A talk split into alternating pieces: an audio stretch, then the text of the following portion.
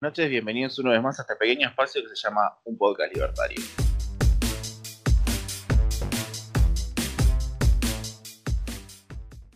Hoy tenemos de invitado a Ramiro Castiñeira, donde vamos a estar conversando un poquito de la difícil situación que está enfrentando hoy por hoy la Argentina, todos los argentinos por la infectadura propia de un virus de una tasa de mortalidad dudosa en la cual ha logrado que prácticamente el sector privado quede casi detenido en un 95%.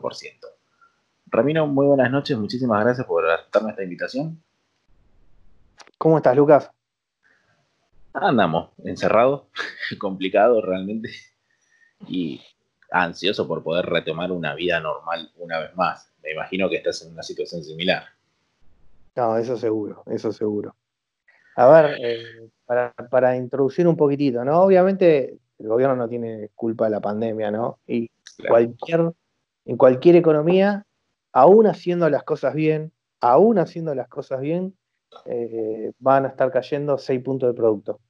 O sea, las economías, todas, aún las que hacen bien las cosas, van a, van a tener un cimbronazo muy fuerte. Vos decime, ah, pensá en cualquier economía de las occidentales, ¿no? Porque las orientales quizás tenían algo más de experiencia en, lidiar contra virus, pero de las occidentales que nos toca a nosotros, vas a ver que todas cayeron, todas, absolutamente todas. Algunas, eh, eh, los que, las que mejor hicieron las cosas caen 6% más o menos, las que fueron el epicentro de la crisis o hicieron mal las cosas eh, van a estar cayendo a tasa de dos dígitos, 10, 11, 12%, y después va a estar Argentina, que va a estar cayendo eh, mi estimación está, ya estoy mordiendo el 15% de caída de Argentina. Entonces eh, te está diciendo, bueno, pero para a todo el mundo nos afecta, pero a Argentina más del doble. Entonces, evidentemente acá había una situación macroeconómica delicada y encima exageramos con la cuarentena, quizás porque se arrancó muy, muy pronto y después porque fue muy dura cuando, cuando, se contaban pocos casos, ¿no?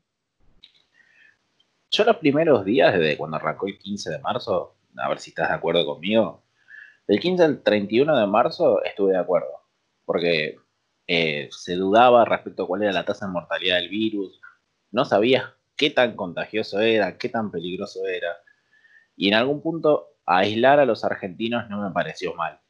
El problema fue cuando yo sentí que Alberto Fernández jugaba cuando viste a la alarma la vas pasando cada 5 minutos, pero con cada 15 días con las alarmas, porque realmente sentía que no existía un plan económico, no existía un plan de contención a todo esto. No sé cuál es tu opinión de, tu lado. ¿Sentís que realmente el gobierno tuvo algún... los, primeros 15 días de cuarentena, querés, eh, donde todo el mundo estaba haciendo cuarentena, en el marco de que vos veías España e Italia todos los días con mil muertos diarios, mil muertos, que no sabíamos si eso iba a durar tres meses o dos semanas, pero realmente era una situación eh, que llamaba la atención. Eh, y bueno, y, después... bastante. Propio, Estados Unidos cerrando fronteras. O sea, porque Argentina o Latinoamérica en general eh, anuncia las cuarentenas al otro día de que Estados Unidos cierra, cierra las fronteras o sea, para tomar dimensión de lo que se estaba sucediendo, ¿no?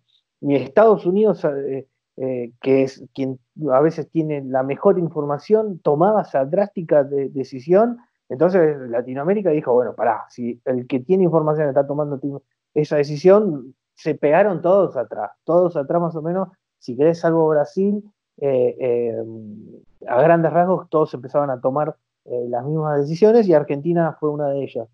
Los primeros 15 días ante cómo reaccionaba el mundo y la falta de información, eh, eh, eran, eh, es entendible.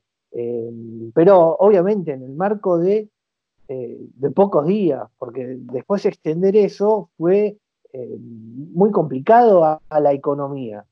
Primer punto, a ver, obviamente que decirle a todo el mundo que el Estado te, te, te cuarte la libertad diciéndote quédate en tu casa, 15 días se puede entender nada más que para organizar al nuevo contexto, eh, al contexto que se da en una pandemia. Es como que uno se ponga en duda, imagínate estás en el semáforo, vas y llegas al semáforo está en rojo y vos decís, eh, el Estado no me deja avanzar, me está sacando un minuto de vida. No, pará hermano, tranquilo. a ver, necesitamos nada más que organizarnos, ¿me entendés? Eh, eh, al, minuto se te pone en verde y si voy y evitamos que te choque de frente con el que viene, choque de costado, o, que generes algún problema que ponga incluso hasta en daño a tu propia salud. Eh, ese ejemplo que te hago del semáforo voy a, a, los 15 días. A ver, hay, un nuevo, hay una nueva información, hay una pandemia, tomemos, son 15 minutos para, paramos la pelota, vemos cómo nos organizamos y después nuevamente todo el mundo a la cancha. El nuevamente todo el mundo a la cancha en Argentina nunca sucedió. De repente estábamos todos donde el Estado nos tiene que decir o nos tiene que autorizar, después de 15 días, ya vamos 120 días, si yo puedo eh, salir de mi casa, si puedo irme dos o tres cuadras de mi casa, si puedo ir a saludar a tal persona, le tengo que, tengo que pedir autorización al Estado, y es ahí cuando ya esto se virtuosa cualquier cosa. O sea, 120 días, esto es una locura, eh, eh, porque Después de todo, es el paternalismo estatal que tiene Argentina en, su ADN, donde el Estado se tiene que hacer a cargo de todo, e incluso de las libertades individuales, y donde mucha de la población, ante el miedo, está dispuesto a, ceder este cheque de la libertad directamente. ¿no? E incluso cuando vos ves que eh, en lo económico también empezás a perder ingresos y por lo tanto el propio sustento de la vida. Si no tienes plata, ¿con qué te vas a, aguantar? Entonces entras en una dinámica que perversa en lo, que son libertades individuales y perversa en lo económico, porque terminas sin nada al final. O sea, si esto en el extremo lo llevas al límite, esto, colapsa con eh, eh, eh, colapsa macroeconómicamente. Si vos querés, este, a ver, la caída del PBI ya sabemos todo que es casi 25% interanual.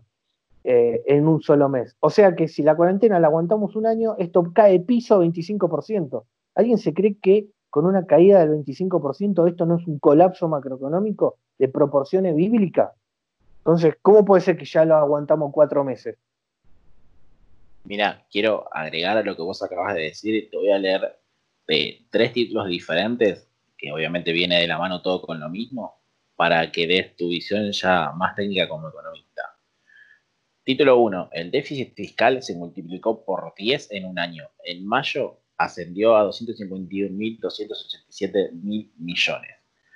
El siguiente dice, el gobierno aumentó notablemente la emisión desde que comenzó la cuarentena para asistir a distintos sectores de la economía.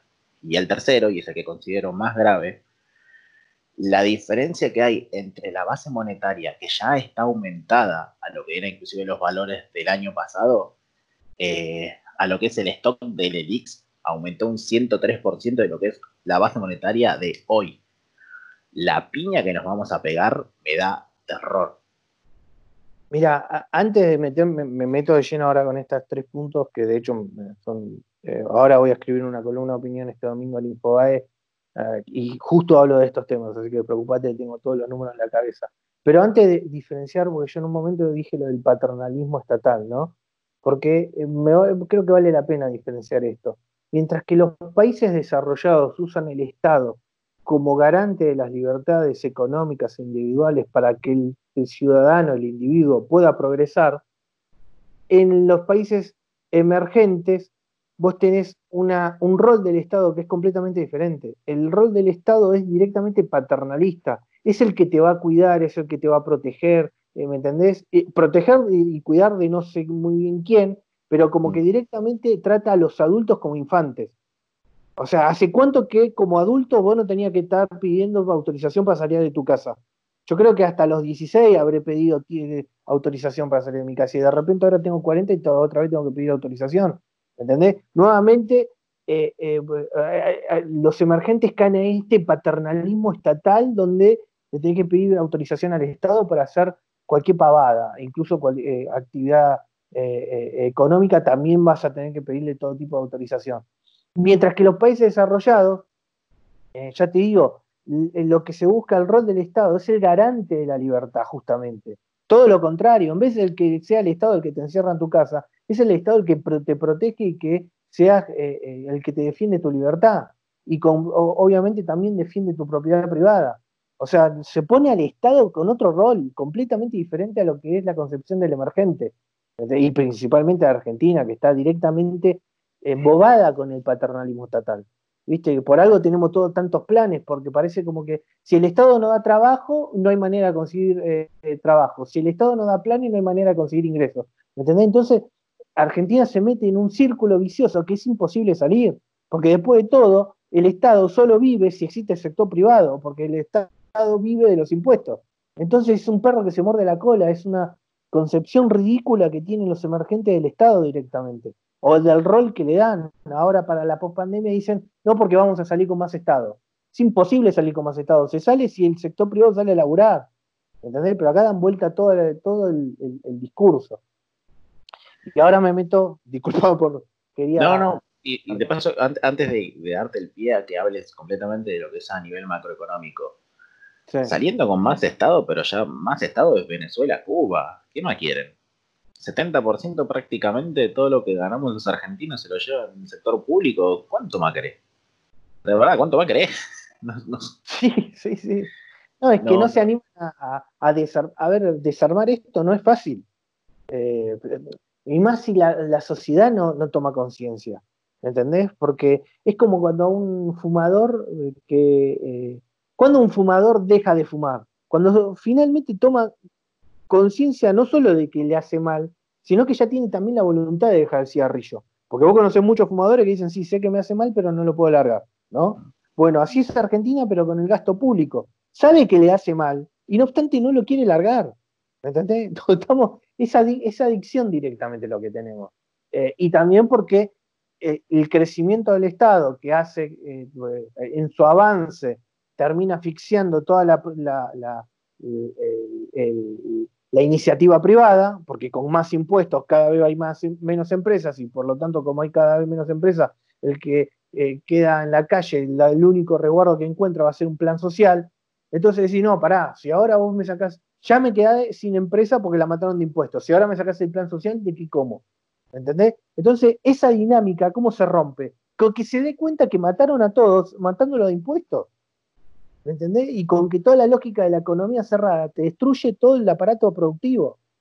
Pero bueno, Argentina, número uno, no tomó conciencia de que la economía cerrada te destruye, no tomó conciencia de que aumentar los impuestos te destruye. Así que no le saques el plan social, porque si en ese contexto le sacas el plan social, te va a prender fuego las esquinas porque no va a tener sustento alguno.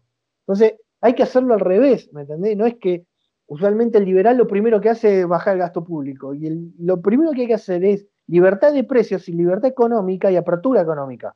Ahí empiezan a germinar nuevamente las empresas que le van a dar empleo a todos los que viven de planes y de repente le van a el mismo planero se va a dar cuenta de que le conviene ir a trabajar porque gana maguita, ¿entendés? Pero Argentina usualmente no hace ese cambio.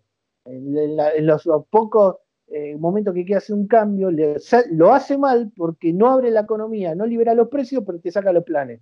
Entonces esto se prende fuego.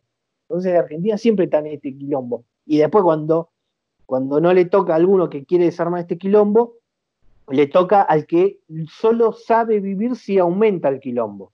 Es decir, cada vez aumento más los impuestos y cada vez doy, más planes y los financio eh, eh, expropiando o, lo financio tomando deuda o lo financio con, con, lo que encuentre, ¿no? Y que le explote la próxima al próximo.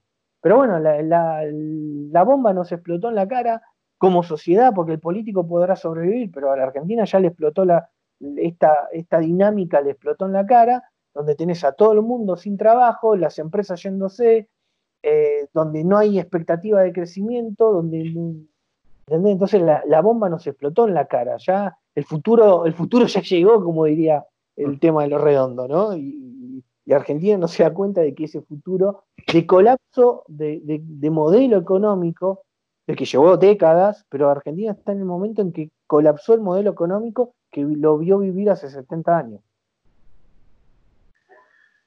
¿Sabes qué? Quiero, quiero cuestionarte algo. Eh, y, no, y no quiero quitarte el pie para que hagas el análisis macroeconómico. ¿Sentís que realmente el argentino sabe que le hace mal el gasto público?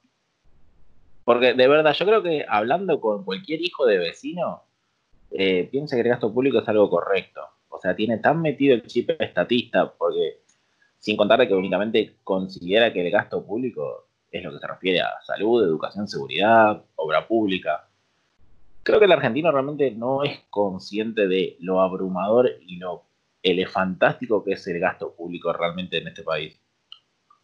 Mira, déjame hacerte dos comentarios. Primer punto, eh, eh, viste que muchas veces se habla de las economías nórdicas como ejemplo, ¿no? El progre promedio argentino, eh, si va a ponerse de ejemplo y va a decir, uy, cómo me gustaría ser tal economía, te va a decir alguna de las economías nórdicas. sacando Noruega en particular, porque Noruega en particular tiene demasiado petróleo, hace muy bien las cosas y es una sociedad diferente incluso dentro de las nórdicas. Vamos a las otras tres. A ver, estas economías son ultraliberales y lo que buscaron fue que primero se generen empresas privadas, que las empresas privadas crezcan, crezcan, crezcan, y a las empresas privadas, después que pagan dividendos, a, a los individuos van y le cobran ganancias, ¿no? Al individuo, no a la empresa. ¿Qué logra esto? De que vos generás una economía potente que genera ingresos, después esos ingresos se trasladan a ciudadanos que tienen poder de compra y parte de ese poder de compra termina en impuestos. Pues fíjate que es al revés como, como es la dinámica para financiar al Estado, que es primero se genera muchos negocios y el rendimiento una vez que le llegó a la persona es cuando paga impuestos y por lo tanto va a lograr eh, construir un Estado benefactor o un Estado eh, grande y no obstante no ahoga al sector privado porque no se financia de las empresas. ¿Entendés? Ahora Argentina quiere construir un Estado desde el techo, quiere arrancar desde el techo, él quiere tener absolutamente todo el tamaño del Estado de una persona que tiene, o de una economía que tiene empresas por todos lados, libre, no hay, no hay restricciones de capitales, no hay restricciones comerciales, no hay restricciones laborales, no hay restricciones eh, de nada, de lo que se te ocurra, cualquier restricción, pero de, típica argentina en, los nórdicos no existen, no existe la doble indemnización, no existe la, el control de precios, no existe eh, eh, el, prohibir despidos, no existe el salario mínimo, no existe que vos no puedas importar de, China, Alemania, al lado de tu casa, no importa, donde quieras importar, podés. No es necesario, si exportar no es necesario que traigas las divisas, ¿Me entendés? O sea, completamente libre, una economía recontraliberal. Eh, eh, eh, bueno, y cuando vos el, progre argentino te dice, ¿a quién quieres copiar? A los suizos me encantaría, ¿no? Es decir, ah, bueno, listo. a Suecia, discúlpame. perfecto. bueno, dale, entonces liberemos toda la economía. Ah, no, no, liberarla no. Liberarla no la, no la vamos a liberar. Entonces vos lo que querés no es copiar a, los nórdicos. Vos lo que querés es tener la calidad de vida de los nórdicos sin tener empresa, lo cual es imposible. ¿Entendés? Entonces, eh, ahí es el problema y lo ato a, tu pregunta. Yo no tengo problema un Estado grande. En lo personal no tengo problema un Estado de lo nórdico. O sea, que sea hasta 40 puntos del PBI. Pero solo si no me mata el sector privado. El, liberal clásico no hace una pelea contra el, contra el Estado. De hecho, necesita al Estado para que sea el garante de las libertades individuales y de las libertades económicas y garante de la propiedad privada. esto tiene que quedar, esto tiene que quedar muy claro. El liberal no es un anarquista. El liberal necesita la existencia del Estado. Solamente quiere que el Estado no le rompa las pelotas. Exactamente. El liberal necesita del Estado. conceptualmente, el liberal necesita del Estado porque es el que, te va a defender la propiedad privada. O sea, el anarquista no quiere nada, el que te va a defender la, propiedad privada va a ser una magnum en tu, escritorio. Listo, es una forma de organizar la sociedad, no es la que quiere el liberal. El liberal quiere Estado justamente para garantizar las libertades individuales, económicas y la propiedad privada. Y yo ahí me pongo en, esa fila. Entonces, eh, y, y vos decís, pero pará, eh, ¿y qué quiere el, keynesiano? No, el keynesiano directamente quiere que el, quiere comandar eh, eh, en su colectivismo, quiere directamente comandar la economía, ¿me entendés? Quiere tratar a las, em-, y en Argentina es demasiado obvio, tratar a las empresas privadas directamente como subsecretarías, donde le dicen cuándo pueden aumentar los precios, cuando le dicen cuándo pueden aumentar, eh, cuándo tienen que aumentar la producción, cuando le dicen si pueden o no pueden exportar, si pueden o no pueden importar, ¿me entendés? Son subsecretarías, no son empresas.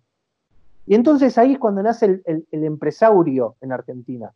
Porque en ese sistema macroeconómico no van a nacer empresas, solo van a nacer eh, empresarios que nacen al calor del Estado.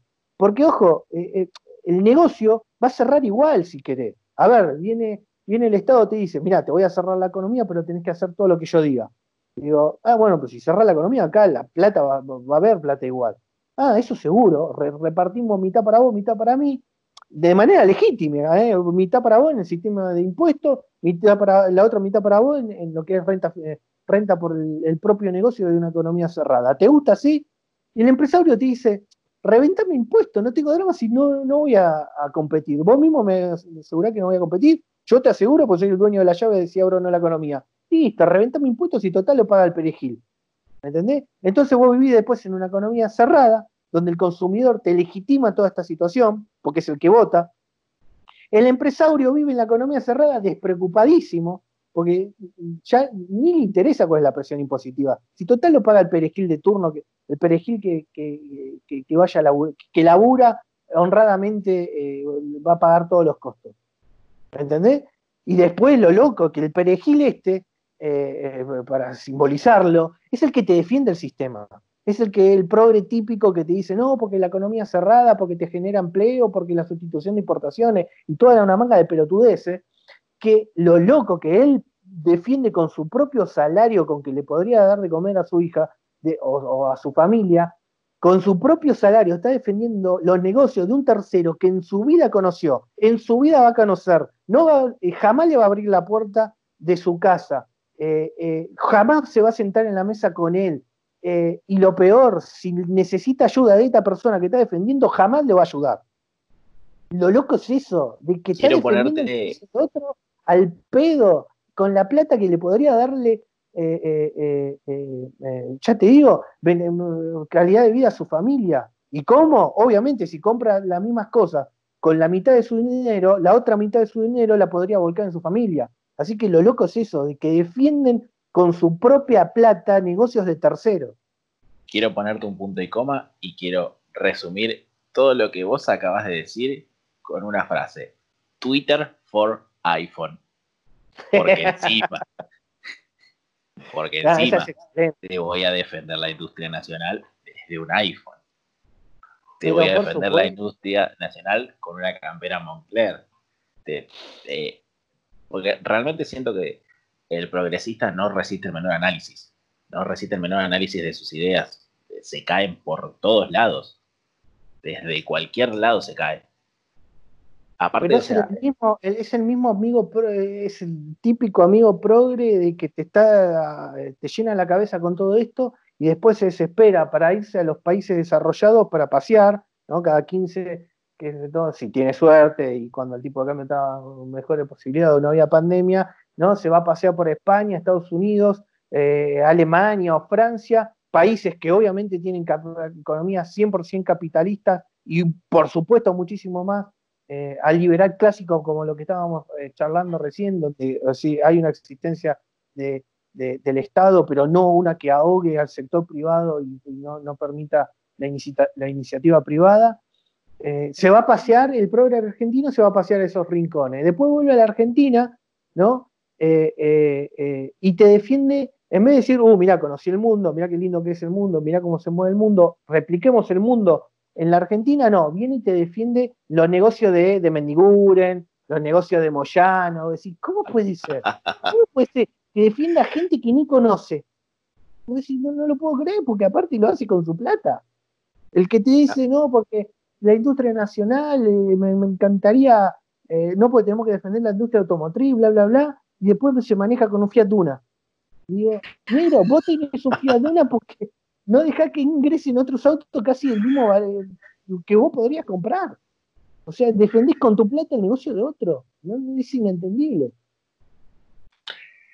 Es inentendible, pero yo creo que también está eh, muy bien diseñado a nivel de la propia educación, porque voy a citar algo que vos siempre lo pones en tu Twitter, eh, Keynes y Marx para probar, Mises y la escuela austríaca para ejercer. Eh, la propia educación. En el podcast pasado estaba hablando con Esteban Vargas, que es un rector de una facultad de ingeniería, eh, le comentaba lo siguiente. Todo lo que fue mi educación secundaria, todo lo que fue mi educación universitaria, tanto Marx como Engels, eh, como todo aquel filósofo de izquierda, ponerle Chomsky, siempre lo tenía presente. Pero, por ejemplo, un bomba nunca nadie me lo nombró. Y digamos que siempre fui a leer. Si no sería porque yo siempre fui a leer, capaz que sería otro zurdo más. Hoy estaría puteándote en Twitter porque me estás diciendo que abran la economía. Eh, yo creo que realmente la propia educación argentina está hecho para que la gente salga prácticamente muy estúpida. Pero muy estúpida de verdad. A ver, eh, em, yo vengo de la. más que del tema público, es directamente el sistema. El sistema educativo argentino, sea público o privado, eh, eh, está para, armado, confeccionado para defender esta estructura eh, o este sistema de poder político que tiene Argentina. ¿Y por qué?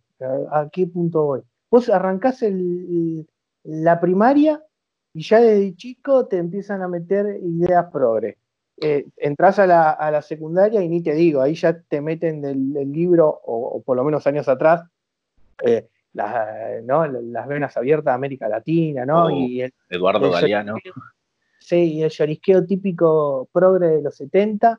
Eh, después llegas a la facultad y te empiezan, te meten en la cabeza, no importa qué, qué, carrera estudies, vas a cruzarte sí o sí con Marx y Keynes, pero de cabeza en algún momento te van a meter eh, eh, todo esto, ¿no? Después terminaste tus estudios, incluso ya universitarios, te metes a buscar laburo y vas a terminar un sindicalismo donde directamente es zurdo, directamente, no hay otro tipo de sindicalismo en Argentina. Y después eh, tenés algún pleito y directamente te vas a, vas a tener una justicia del sistema judicial que se armó en Argentina, ¿no? que lo que busca es eh, un, garantismo absoluto eh, eh, en el sistema, ¿no?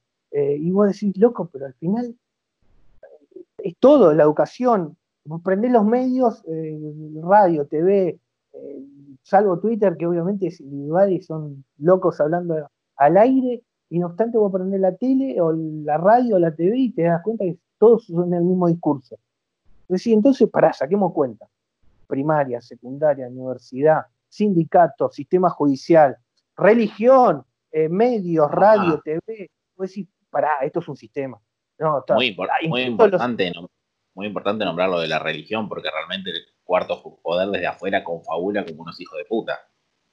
O sea, pero el punto es eso, darnos cuenta de que vos a donde vayas, el discurso progre te lo meten por, por todos lados. No, no, hay rincón de Argentina donde no hagas dos pasos y te cruzas con este discurso.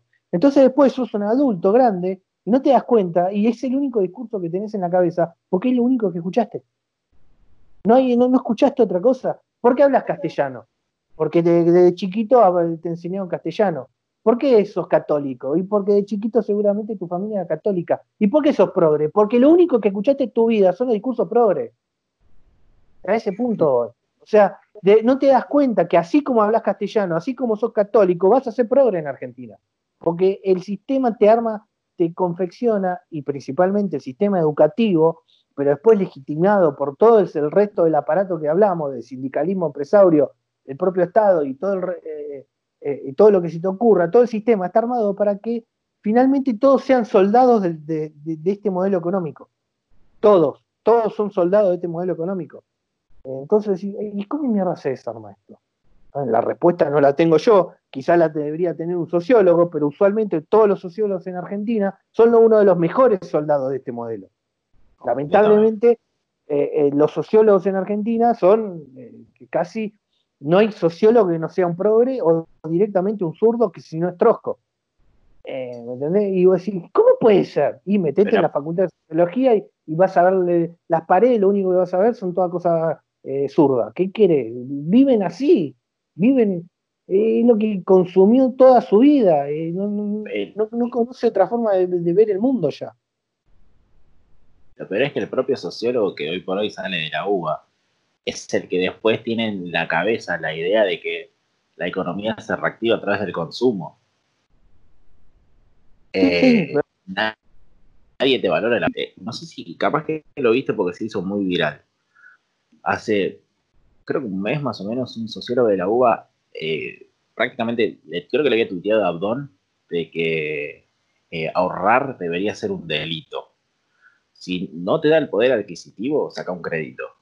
Como que flaco, ¿cómo me vas a decir semejante? Pero tú eres la recarga. bueno, eso es bien, mira, eso es lo que te pone de fondo. ¿Para qué cultura económica es delito ahorrar? Porque realmente para el keynesianismo es delito ahorrar. Te lo enseñan en el colegio. Primero te dicen que si aumentas tu proporción marginal a, ahorrar, entonces estás achicando tu proporción marginal a consumir, ¿no? Y después te dicen la, la paradoja del ahorro, de que si uno ahorra no pasa nada, pero que si todos ahorramos la economía se cae, porque lo único que importa es el consumo. Y después también te dicen desde el keynesianismo eh, eh, en el largo plazo estamos todos muertos, así que lo importante es el corto plazo. Y después también te dicen en el keynesianismo, vos gastá y consumí, que el mismo consumo te genera eh, nuevos ingresos y los nuevos ingresos te va a permitir financiar el nuevo consumo y por lo tanto seguir aumentando el consumo. Decís, wow. Entonces, ¿cuál es la conclusión? Y dale rosca al gasto público, acá el que ahorra va a ser mal tipo, directamente es una patria, eh, eh, eh, y de, de repente tenés una economía que destroza el ahorro y sin ahorro directamente no tiene inversión, porque si algo te tiene que quedar claro después de estudiar economía es que el ahorro financia la inversión. Pero si vos hiciste una macroeconomía que solo le pega al ahorro, que solo destruye ahorro, por lo tanto no te, en el corto plazo no, o en el mediano plazo ya no vas a tener inversión y por lo tanto la economía se te va a estancar. ¿Y dónde está viviendo la Argentina? En una eterna economía estancada, producto de que de tantas ideas keynesianas hizo dinamitar directamente el ahorro y dinamitó directamente la inversión. Y por lo tanto Argentina por eso está en un eterno estancamiento o decadencia, que no puede salir. Justamente por todas las ideas keynesianas que le metieron en la cabeza. Luego decís, bueno, pero ahora aprendió la, la, lección. Para nada, ¿qué nos acaba de decir el presidente? Que de, esta vamos a salir con más gasto público. Decís, wow, o sea, por eso te digo, Argentina todavía no tomó dimensión de lo que, le está, pasando y que el mundo ya hace macroeconomía de otra manera, no hace esto. Estas ideas pudieron tener su mejor época en los 70, en los 80, si querés, en Latinoamérica, pero en, el 2020 todo esto ya no existe. Ya no existe, solo existe en Venezuela y en Argentina. Eh, hasta, hasta hace poco, te, si querés, te sumaba a Brasil, pero con Bolsonaro está intentando, obviamente no va a poder, pero está intentando salir como quizás intentó Macri eh, eh, de alguna manera.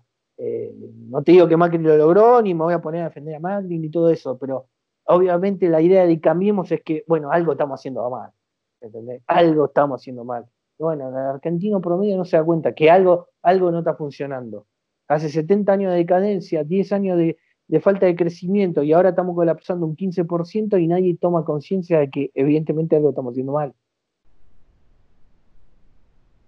Yo tengo, realmente, justo me, dejaste el tema para retomarte lo que, lo que te había planteado al principio. ¿Qué hacemos con esta caída de la actividad?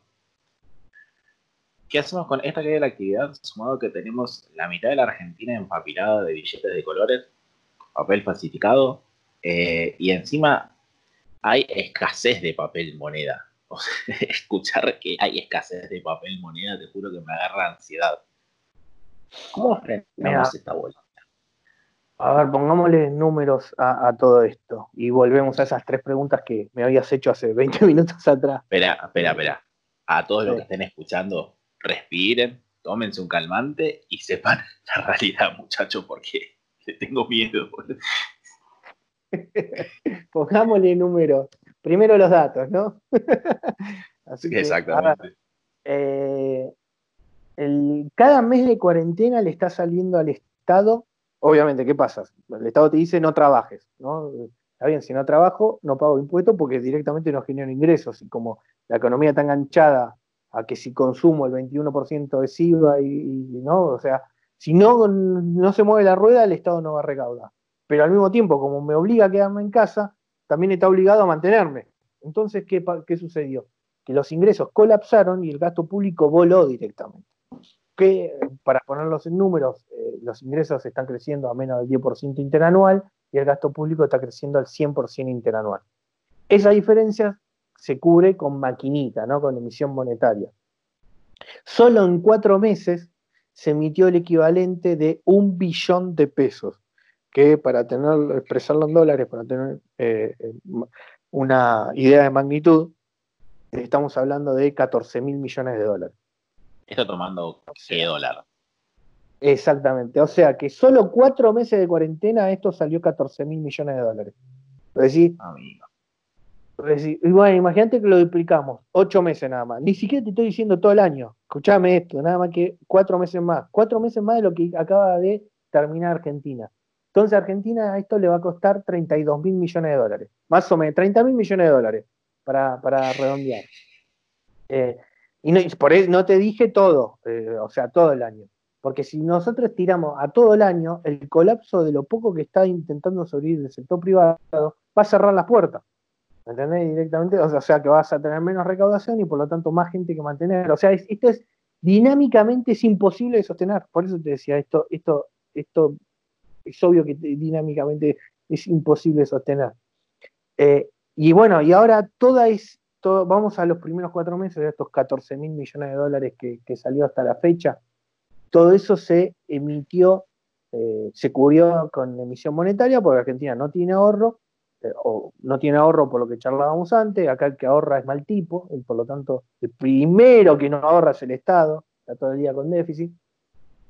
Eh, y segundo, tampoco tiene crédito porque se patina hasta la, hasta la de terceros, obviamente, y tampoco tiene capacidad de emitir moneda, ¿no? O sea, la emite, pero al mismo tiempo que la vuelca al mercado nadie la quiere, eh, entonces va y es cuando aparece la famosa LELIC. Es decir, el gobierno emite para financiar estos 14 mil millones de dólares y al mismo tiempo, como nadie quiere todos esos pesos, nadie los quiere como stock, ¿me entendés? Porque ¿cómo es la dinámica? El Estado emite, le paga el salario al trabajador o al trabajador público, el trabajador público lo gasta en una empresa, la otra empresa lo gasta eh, en el mayorista, el mayorista lo termina gastando en, otra cosa y todo termina en el sistema financiero. Y en, algún momento eso es ahorro, y como el ahorro hay que transformarlo en dólares en Argentina, eh, eh, ¿me entendés? Entonces nadie, quiere la dinámica esa que te lleva al dólar nuevamente, como nadie quiere el dólar porque se va a, devaluar, van y te piden los dólares. Como no quiere, el Banco Central no quiere darte dólares, te ponen el cepo. ¿Entendés? Entonces la dinámica de emisión monetaria se cierra. Como no te doy dólares, te doy eh, la famosa LELIC. ¿no? Con la zanahoria esta de la LELIC es, mira, quédate en pesos, te pago una, tasa de interés y vas a, después vas a tener más pesos para pedirme más dólares todavía. Con esa zanahoria, a corto plazo funciona y se logró emitir o aumentar el stock de LELIC en el equivalente en espejo al, stock de, de, déficit fiscal, es decir, discúlpame, al flujo de déficit fiscal. Eh, de estos 14 mil millones de dólares que te digo de, déficit se han transformado en 14 mil millones de stock de LELIC, de nuevo stock de LELIC. Es decir, ahora hay un stock de LELIC total de 30 mil millones de dólares. Esto, eh, obviamente, esta, la dinámica eh, es explosiva. ¿Y cuándo va a ser explosiva? Cuando la gente diga, para esta dinámica de las es, al propio Banco Central ya le es imposible sostener, o directamente no me puede pagar tasa de interés porque le, empieza a crecer tan fuerte la dinámica de las LELIC, porque las LELIC me la paga con más LELIC. Entonces eso empieza a crecer, a crecer, a crecer. El sector privado dice, no, pará, quiero ser de los primeros que salgo, así me compro el tipo de cambio, el paralelo, ¿no? Obviamente me compro, pero lo más barato posible, o al precio que esté, porque después cuando esto arranque una corrida, salen todos corriendo y el paralelo se va a las nubes. Bueno, Argentina está en esa dinámica, donde está eh, aumentando, inflando la bola de nieve, que la misma que se llevó puesto a Sturzenegger, ¿eh? es exactamente la misma dinámica esto. Estamos inflando lo que era antes las bolas de la Levac, ahora se está llamando la bola de las Leli. En su momento Sturzenegger llegó a, si querés cambiemos para no poner nombre, cambiemos llegó el stock de Levac a 70 mil millones de dólares cuando le voló por los aires y a y, las licuó por la mega devaluación, la licuó y quedaron en 15 mil. Y ahora nuevamente arranca desde 15 mil millones de dólares, ya en 4 o 5 meses ya están en 30 mil. 4 o 5 meses más de esto están en 45 mil. La, explosión propia de Sturzenegger también tuvo que ver por el tema de la intervención que hizo Marcos Peña, ¿no? No, es por simplemente déficit fiscal y que se empieza a tapar, se tapa, se tapa, se tapa, y eso en algún momento, algún evento va y te va, eh, por algún lugar va a explotar. Si no era Marco Peña, iba a explotar, eso explota a, lo mismo que esto. Esta dinámica es, en, economía a veces se estudia eh, los modelos que convergen o divergen, ¿no? Y los que divergen obviamente son los que explotan. Eh, bueno, este modelo, así tal cual como está, donde el sector privado no trabaja y el sector público nos quiere mantener a todos, y toda esa emisión monetaria se intenta sostener con, con LELIC, que en su momento era lo mismo, pero con LEVAC, los dos explotan. Así que Argentina está aumentando todos los pesos, o está emitiendo todos los pesos que en algún momento le van a correr contra el dólar, y como no hay dólares, el tipo de cambio va a volar por la nube, y eh, cuando vuelve el tipo de cambio saltan los precios y como saltan los precios todo el mundo eh, eh, se termina primero que licuando todos los pasivos, incluso los pasivos las mismas LELIC del Banco Central, y a la gente se le licúa todos los ingresos y estamos todos en la pobreza. Entonces el gran problema que se está metiendo el gobierno es no solo que la pandemia y el colapso económico ya llevó la tasa de pobreza al 50%, es que si esto termina con un rebrote inflacionario porque vuela por los aires la LELIC, vas a tener más, vas a tener más pobreza. Entonces, por eso te digo, no solo que esto es, eh, si continuar con esta dinámica te lleva a un escenario macroeconómico de colapso, no solo económico, sino social. Y bueno, y obviamente si el económico es la suma del económico y del social, obviamente es el político. Entonces Argentina está gestándose una crisis de la hostia por intentar sostener una cuarentena que es inviable. Te pregunto esto eh, porque eh, por lo que mismo que te comentaba de shows antes, por lo que había publicado en Twitter. Eh, cuando hoy por hoy el INDEC te habla de que la inflación está bajando, miren cómo los liberales se equivocan de que la emisión monetaria no genera inflación. La variable de, la, velocidad de circulación del dinero, ¿dónde carajo se la están metiendo estos hijos de puta? Porque eh, hoy por hoy la gente lo único que está comprando es comida. No podés salir a tirar datos tan arbitrarios en una situación tan crítica. Mira, eh, primero la política monetaria, lo dice cualquier manual de economía, la política monetaria tiene rezagos. ¿no? Es decir, es como cuando uno, imagínate en el eco, vos gritas y después al segundo, segundo, según cuán lejos está de la pared, eh, te viene finalmente el sonido. Bueno, lo primero, lo que estamos haciendo ahora es justamente eso. Ahora estamos gritando y eh, estamos en la previa de que rebote el sonido y nos llegue la cara. En esa previa, en ese pequeño intervalo que hay, es cuando el, el, progre te dice, ah, viste que podemos financiar el Estado y no hay, y no hay inflación. Bueno, en ese momento nos está diciendo. Bueno, ahora llevémoslo a términos macro. Ese, ese pequeño intervalo, vos lo podés amplificar o achicar con eh, distorsiones en el mercado, es decir, regulaciones en los precios, controles de cambio, y acá lo más importante de todos es eh, e, esta dinámica de, del ELIC. Es decir, todos los pesos, en vez de ir a buscar el dólar y el dólar subir y después y arrastrar todos los precios, se pone el Estado vendiendo el e intentando hacer una muralla de contención de toda la emisión monetaria. Entonces, ¿cómo es la que responderle al amigo progre? Es decir, que cuando te dice, no, porque la, fíjate que, la inflación está bajando, es tan simple que decir, mira, toda la emisión monetaria todavía no llegó a precio porque la estás encapsulando eh, eh, en, las famosas LELIC, pero esta piñata algún día va a explotar y te va a llevar puesto a vos, a mí y, al vecino.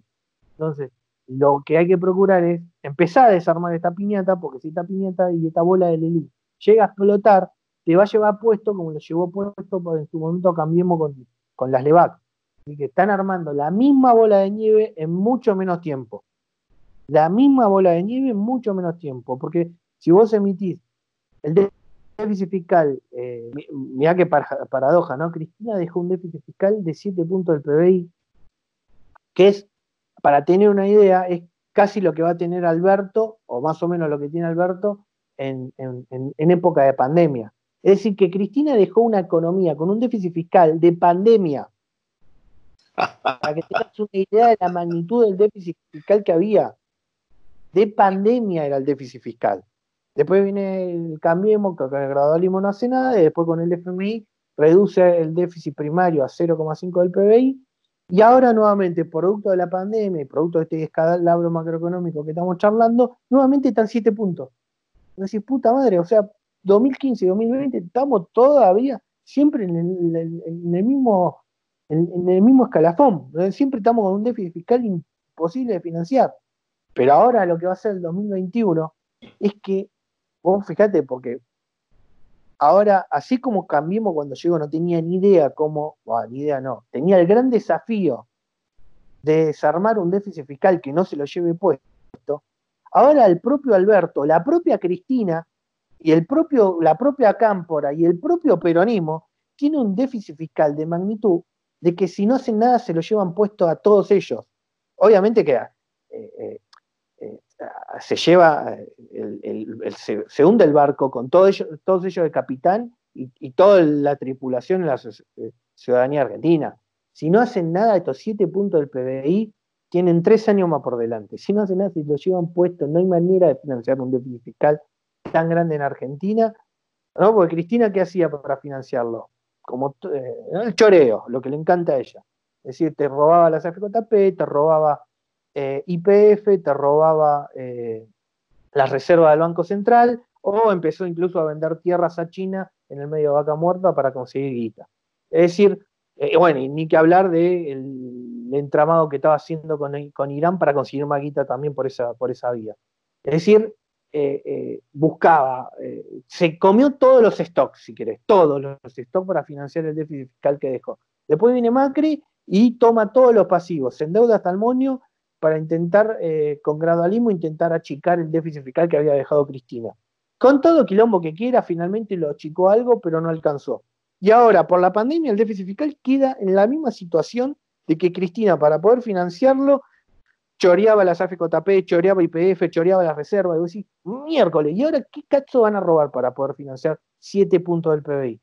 Para que tengan una idea, 7 puntos del PBI son 35, o sea, ya es una, friolera de guita, ¿no? Estamos hablando de un déficit fiscal de 30 mil millones de dólares. No hay nada en Argentina ya de esa magnitud. Antes sí, las, la AFJP, el stock eran 30 mil millones de dólares. IPF y todos los recursos energéticos, sí, ahí tenés 20 mil millones de dólares en las reservas del Banco Central y ahí tenías otros 30 mil millones de dólares. Hoy no hay nada de esa magnitud. O sea, lo único que tienen para adelante es hacer un ajuste que lleva puesto la propia dinámica inflacionaria de intentar sostener 30 mil millones de dólares emitiendo. Se lo llevan puesto. O sea, no, toman ni eh, magnitud al desastre macroeconómico que están, primero que armaron en su momento en la década ganada, que la pandemia se los vomitó nuevamente en la cara y que ahora van a tener que desarmar en los próximos tres años para que esto no les colapse en la cara.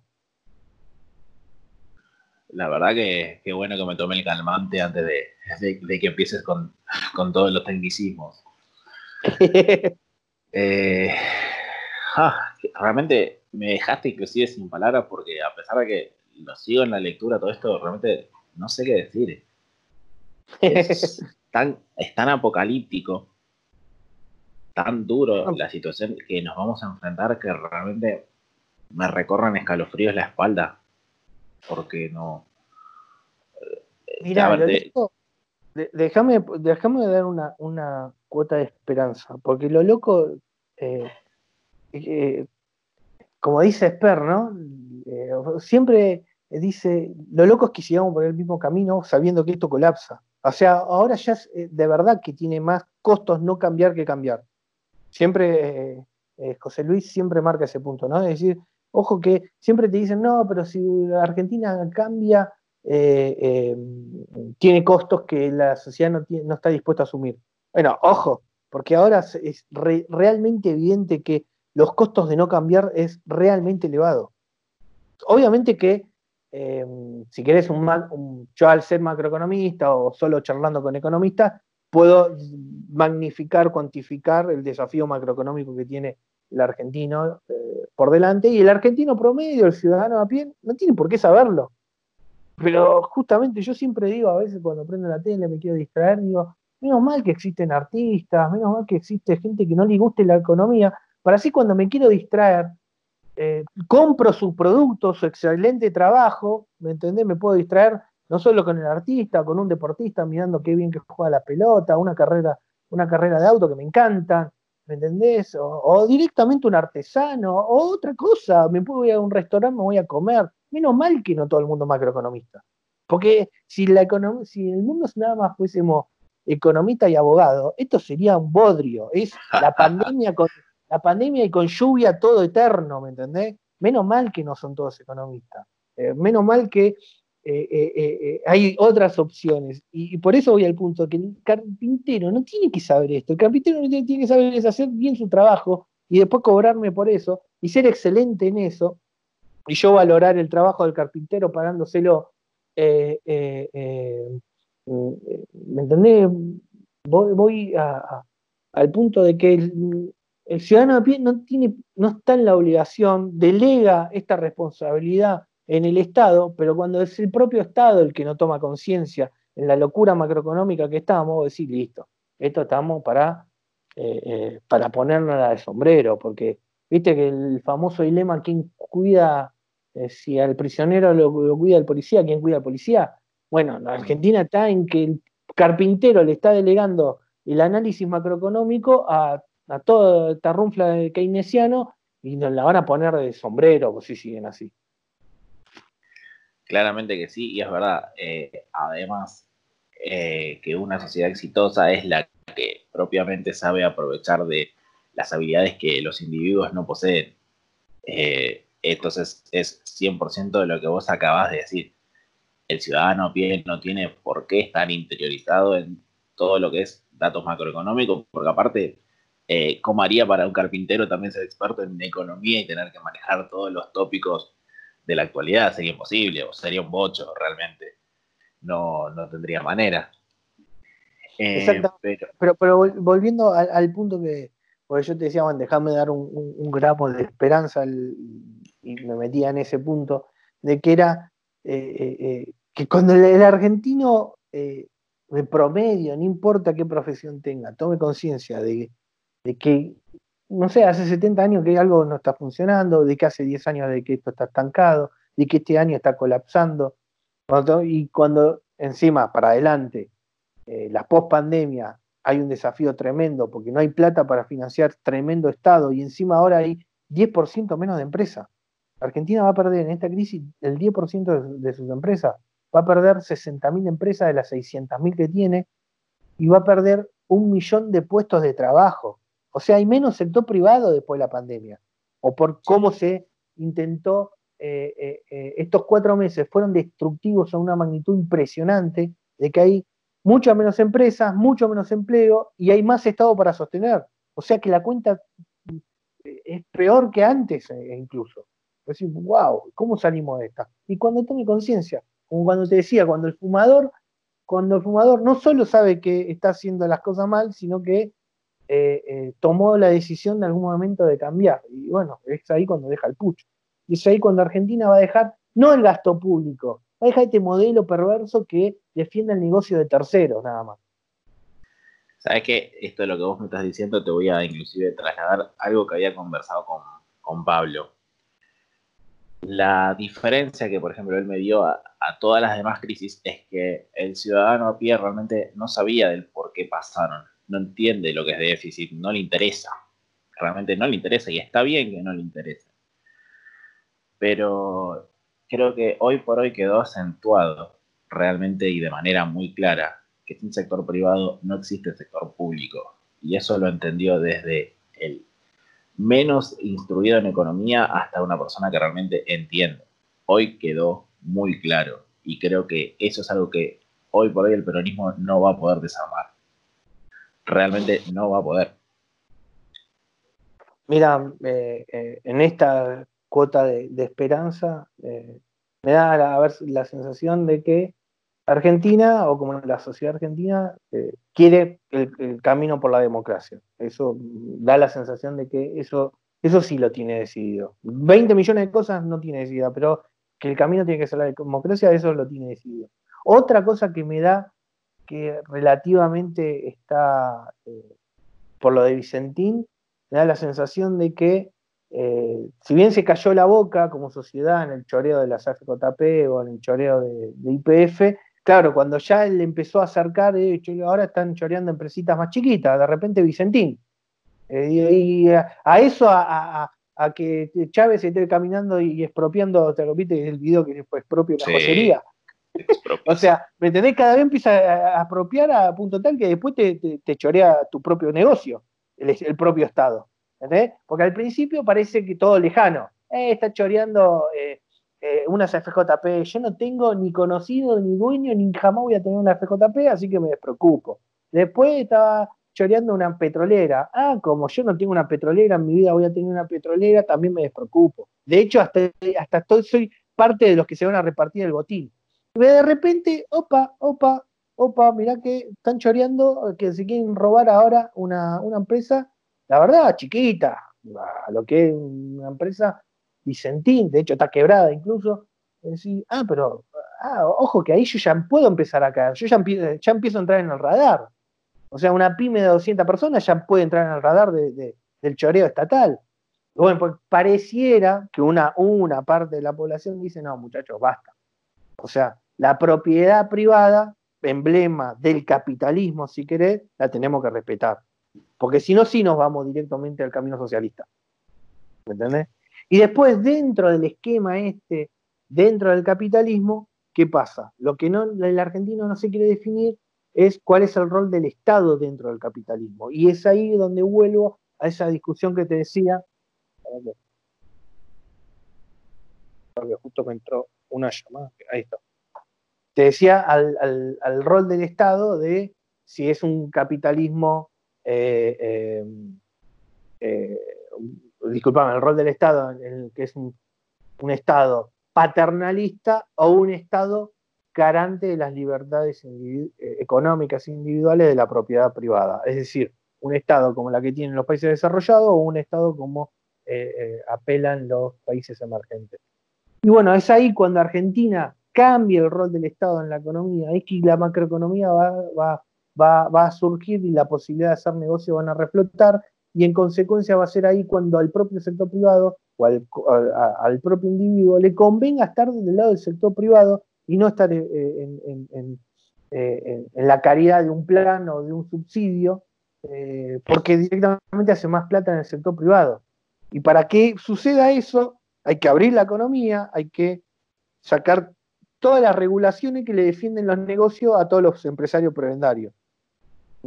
Hay que bajar la presión impositiva, hay que abrir la economía y hay que sacar toda la ronfla sindicalista y toda la locura de. Yo no hablo de reforma laboral, porque reforma laboral parece que voy contra el obrero. Hablo de reforma sindical. Acá es lo que hay que ir directamente a sacarle el poder a toda la ronfla sindical en Argentina, pero ahí entramos en un problema, porque el peronismo hace sinergia o es parte, es cómplice o no sé cómo llamarlo, pero hicieron un sistema donde el sindicato dice, Vos no me toques el negocio de las obras sociales y yo te defiendo la calle para lo que vos quieras.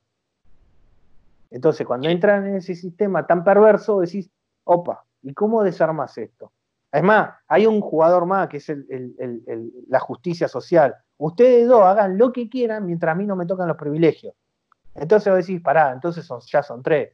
Es el peronismo, el sindicalismo y la justicia. ¿Cómo desarmas eso? Si no es primero con que la gente se dé cuenta quiero de paso, ya que está, invitarte eh, para otro próximo podcast para que todo lo que es lo que es sindicato y lo que es reforma laboral lo podamos conversar y ampliar bien, porque la gente le tiene miedo. Viste que la reforma laboral suena como que, uy, me van a meter el dedo en el orto fiero. Y ese dedo en el orto te lo están metiendo hoy. Y es parte de los mitos argentinos, ¿no? Eh, no hay que abrir la economía porque voy a perder el trabajo, no hay que sacarle el poder a Moyano porque voy a perder el trabajo, no hay que sacarle el poder a Mendiguren porque voy a poder perder el trabajo. Y bueno, y de repente están defendiendo gente que nunca conocen ni conocerán y, que de hecho los parasita.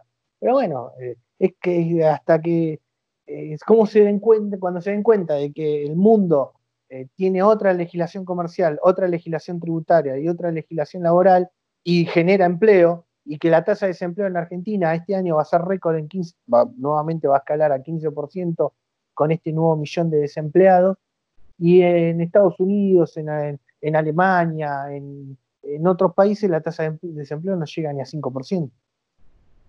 Decís, bueno, pero pará, entonces vamos al camino de la tasa de desempleo del 5%, ¿qué hay que hacer? Bueno, listo, sáquenle el poder a todos estos. ah, no, pero eso no lo quiero hacer porque yo le doy el poder, pero es como algo mafioso, ¿no? Yo le doy poder a las mafias, sí, eh, pero ellos me defienden el trabajo. Y es todo mentira, es todo verso que, el argentino tiene en la cabeza.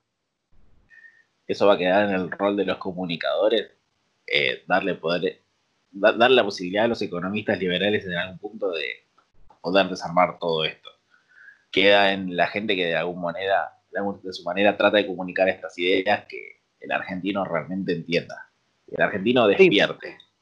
vos, fíjate, vos fíjate cómo era lo que te decía de que era el sistema político, eran los sindicatos, era, eh, ¿no? era el empresario prebendario, y dentro de los empresarios prebendarios tenés a muchos eh, dueños de los medios. Entonces, ah, entonces, ¿cómo llegás? ¿Cómo vas a bajar líneas si no hay manera de llegar? Por eso te digo que Argentina está viviendo un sistema donde este sistema le dio de comer a una runfla durante 70 años pero está llegando a su fin, está colapsando el sistema, hay que avanzar sobre la propiedad privada, eh, hay que buscar cajas eh, más chicas porque esto no aguanta sino, eh, y, por lo tanto tienen que, de repente, los que se creían que eran partes y cómplices y que, que este modelo los defendía, ahora van a ver cómo les empiezan a comer los pies. En consecuencia ahí se van a tener que rebelar, van a, van a tener que pedir el cambio porque si no te lo van a comer a ellos. Y así como vieron expropiar empresas, van a terminar que les expropien los ingresos directamente. O, de, vos de casualidad, el argentino promedio ahora no puede acceder al dólar. ¿Cuántas economías conoces que el ciudadano promedio no puede acceder al dólar? Yo te y Venezuela. Exactamente. Con Cuba y Venezuela. Y de repente el argentino que legitima y hasta considera que es válido que el ciudadano promedio no pueda acceder a los dólares. Que el acceder al dólar es acceder a la libertad, es al mundo. Nosotros somos 40 millones de habitantes, frontera para adentro y frontera para afuera, hay 7 mil millones de habitantes. Entonces, si vos querés contactarte con los 7 mil millones de habitantes, necesitas moneda extranjera. Pero de repente el Estado te dice, no, vos no podés acceder a, moneda extranjera. Entonces estás, estás encerrado, no solo en tu casa por la pandemia, sino estás encerrado si no te dejan acceder a la moneda extranjera. Y no solamente eso, si te querés ir del país te quieren cobrar un impuesto más. Sí, bueno, eso de hecho les, les, empieza a, esa idea de cobrar impuestos sobre impuestos, porque ahora el negocio de Argentina ya no es generar em, un, eh, empresas, directamente el negocio en Argentina es irse. Entonces por eso le ponen, le ponen impuesto a, como se le pone impuesto a los negocios y como el negocio es irse, le ponen impuesto al irse. ¿Sabes qué? quiero ya que está eh, como se dice más o menos una hora de programa, ya que está, lo vamos cerrando. Realmente, antes de terminar eh, esto que quería decir, la charla se me hizo realmente entretenida. Se me voló el tiempo, la hora. Realmente ni me di cuenta en qué momento pasó. A mí también se me pasó volando. ¿Sabés que siento de verdad que eh, la Argentina está viviendo un constante, ¿te acordás de Truman Show? La de Jim Carrey. Sí. Que sale a la calle y es todo lo mismo y es todo lo mismo y todo lo mismo hasta que en algún punto se da cuenta.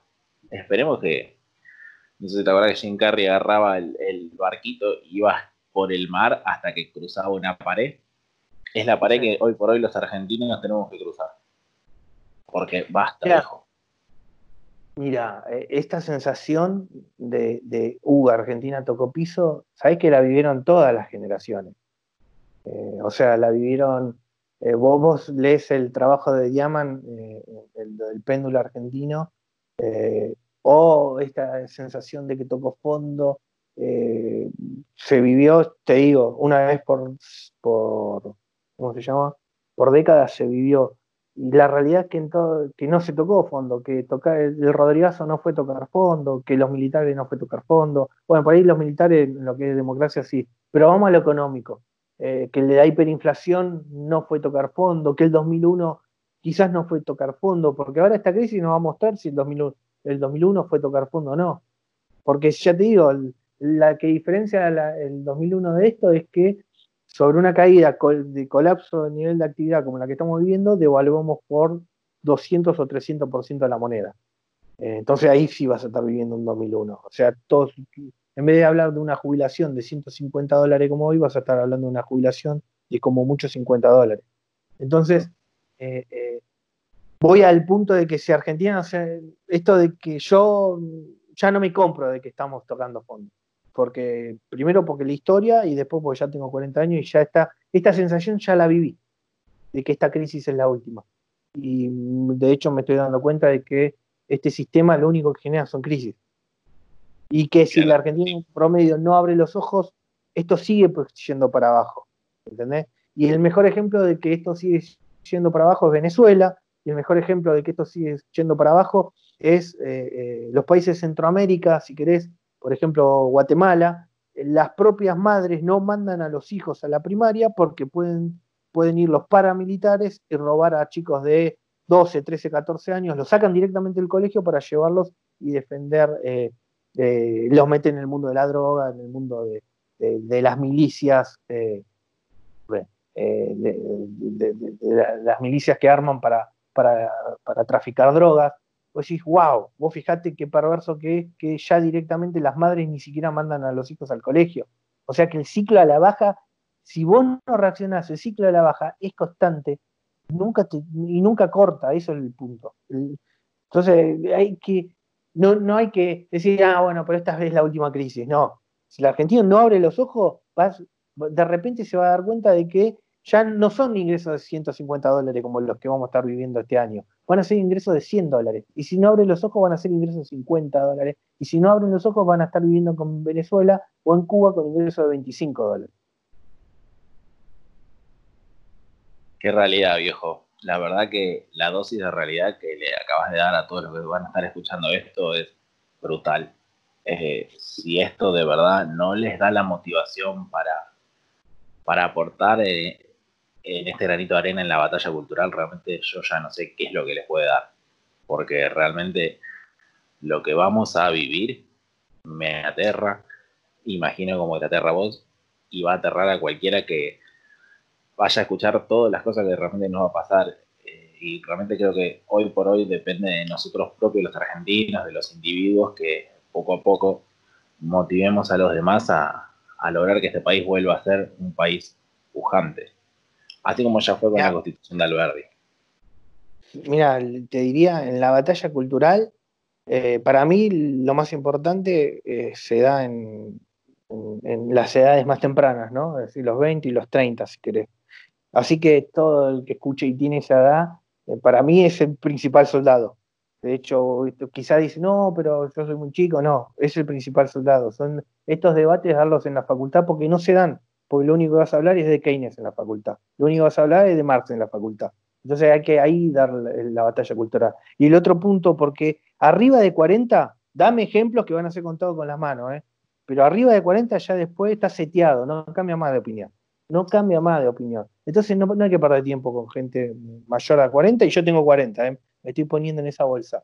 Eh, pero por la experiencia que tengo, que es gastar demasiada energía y te cambió uno o dos de opinión. ¿Y sabes por qué cambian de opinión? Porque ya no tienen un mango en el bolsillo. ¿Me entendés? Y el Estado que supuestamente que se prepararon toda la vida porque defendiendo este discursito iban a lograr algún mango de, porque no son parte de la runfla, entonces no tampoco consiguen plata o consiguen eh, moneda y, dicen, uh, locos, no, este no era el camino. Pero ya tarda, hermano. Entonces, eh, por eso te digo que la batalla cultural hay que darla en, el arranca, la facultad, secundaria y facultad como base, eh, eh, que es ahí, porque es ahí donde, donde está la energía y donde está el futuro. Quiero aportar a, lo que vos acabas de decir con lo siguiente. Eh, es muy probable que si hay alguien del otro lado que está escuchando toda esta conversación, que tiene en un promedio entre 16, 18, 35 años, que es más que nada el promedio de escuchas de, del canal, es muy probable que en, un principio inclusive los debates los pierda. Quiero que entienda que ese debate perdido, esa cerrada de culo, si querés, en algún punto que tuviste con una persona que ya tiene el discurso modo en la cabeza, es lo que te da las herramientas para ya saber ya defenderte y ya tomar los recaudos contra ese mismo argumento. Porque es lo que te va a dar el pie a que te dicen, no, pero si nos quedamos, si cerramos, si abrimos la economía nos quedamos sin laburo. Eh, es muy probable que tu propia ansiedad y tu propia necesidad de difundir toda esta información, de tratar de salir del domo, de pensar afuera de la caja, te lleve a discutir con tu viejo, discutir con tu hermano, quizá más grande, quizá más chico, discutir con tu docente. Eh, el mensaje que yo te quiero dar es que no le tengas miedo a la propia, ponele entre comillas, humillación de perder el debate. Ese argumento perdido es el que te va a dar a vos la motivación para volver a investigar. Ten en cuenta que los argumentos del propio progresismo son limitados, son siempre los mismos y no van a cambiar. Pero vos perderlo te va a dar la herramienta de buscar los datos, de respaldarte, de leer todavía más y vas a tener todavía con qué defenderte. Entonces, yo te estoy motivando a que leas, discutas con todos los que quieras, habla de política, no tengas miedo, porque realmente de vos también depende que toda la Argentina cambie. Y creo que vos, Ramiro, vas a estar de acuerdo en lo que acabo de decir. 100%. Y déjame eh, poner un ejemplo en esto. Imagínate eh, en arco y flecha, ¿no? Para pegarle en el centro, ¿cuántas flechas hay que practicar? 200, 1000 flechas. ¿Cuántas directamente no le pegaste ni siquiera al tablero? O sea, no le tengas miedo a, las flechas que se van a escapar, a las flechas que no van al centro, mientras después vas a ver que de 200 debates, después de, como decimos, buscar información, de entender, uh, mirá cómo por dónde vino la piña, no la supe responder, ¿no? Eh, eh, en el argumento, ¿no? no la supe revertir. Bueno, fue una flecha que, que, se escapó, pero vos después de 200 flechas, después vas a ver que casi todas van, a, van al centro, ¿me entendés? Van a, donde tienen que ir. ¿no? Y después, otro pequeño ejemplo que me gustó, yo soy, me gusta llevar la economía al ejemplo más chico, ¿no? El, que, el otro ejemplo es que el que lava platos, algún día se le rompe un plato. Y no por eso no, es una persona de que no sabe lavar platos, ¿me entendés? Eh, o que no se gana la vida platos. Es decir, no le tengas miedo a que algún debate lo pierdas, porque si eh, porque te va a pasar, sin duda que va a pasar. De hecho, a mí también me, pasa eh, y a veces no le hace argumentar, y, más que nada al principio en el arranque, porque cuando tenés 20, 30 tampoco, y me pasaba a mí, porque justamente la facultad no te permite, o el sistema educativo eh, no te da las herramientas. De, decís, pero el modelo no cierra. Lo que me están, viste cuando en Matrix el flaco dice, algo pasa, loco. lo que me están contando no cierra. Y, hasta que se encuentra con Neo y Neo le, dice cómo es la, eh, si quiere ver la realidad, que tome la pastilla, ¿no? Bueno, hay un momento de la vida que, por lo menos a mí me pasó eso, de que esto no cierra. Lo que me están contando es muy hermoso, la sustitución de importaciones, es hermoso todo este relato pro Estado, es decir, pero no cierra. Esto está colapsando, así que todo el relato no cierra con la realidad. Y porque después, eh, cuando yo, yo cuando tuve la oportunidad de salir por primera vez de Argentina, no podía creer lo que era primer mundo. Dije, ah, la mierda. O sea, Argentina se está quedando. Así que todo el discurso del progreso que me va a llevar el, el discurso que supuestamente me va a llevar al progreso no me está llevando porque lo fui a ver con mis propios ojos. Entonces, esto no cierra. Entonces, volviendo, cuando te cruzas esto que no cierra y que te empezás a buscar tu propia argumentación para que cierre, bueno, si un par de flechas no van a salir, pero no le tengas miedo de que eh, de a pocos eh, le empezás a pegar siempre al centro, o, o por lo menos al cuadro. Completamente. Inclusive quiero dar una última. Traten de analizar las cosas que nosotros inclusive nos escuchan eh, desde el sentido común. No traten puntualmente, cuando van a debatir con el argentino a pie, de citarle los libros, porque realmente le chupa un huevo. Si no abordas al argentino a pie por el sentido común, no te va a escuchar. Eh, y no, estoy, obviamente, siempre voy a motivar a, cualquiera que escuche y que lea eh, a Ramiro, a cualquier referente o inclusive que siga mi página, siempre voy a motivarlos a leer. pero traten de entenderlo desde el sentido común, porque es lo que les va a dar las herramientas para defenderte ante cualquier agravio, porque simplemente tenés la lógica de cómo funciona el mercado, cómo, a ver, si me sacan el 70% de los ingresos, algo no me da, esa cuenta no me da. Entonces, desde ese punto necesitan empezar todos a comunicar.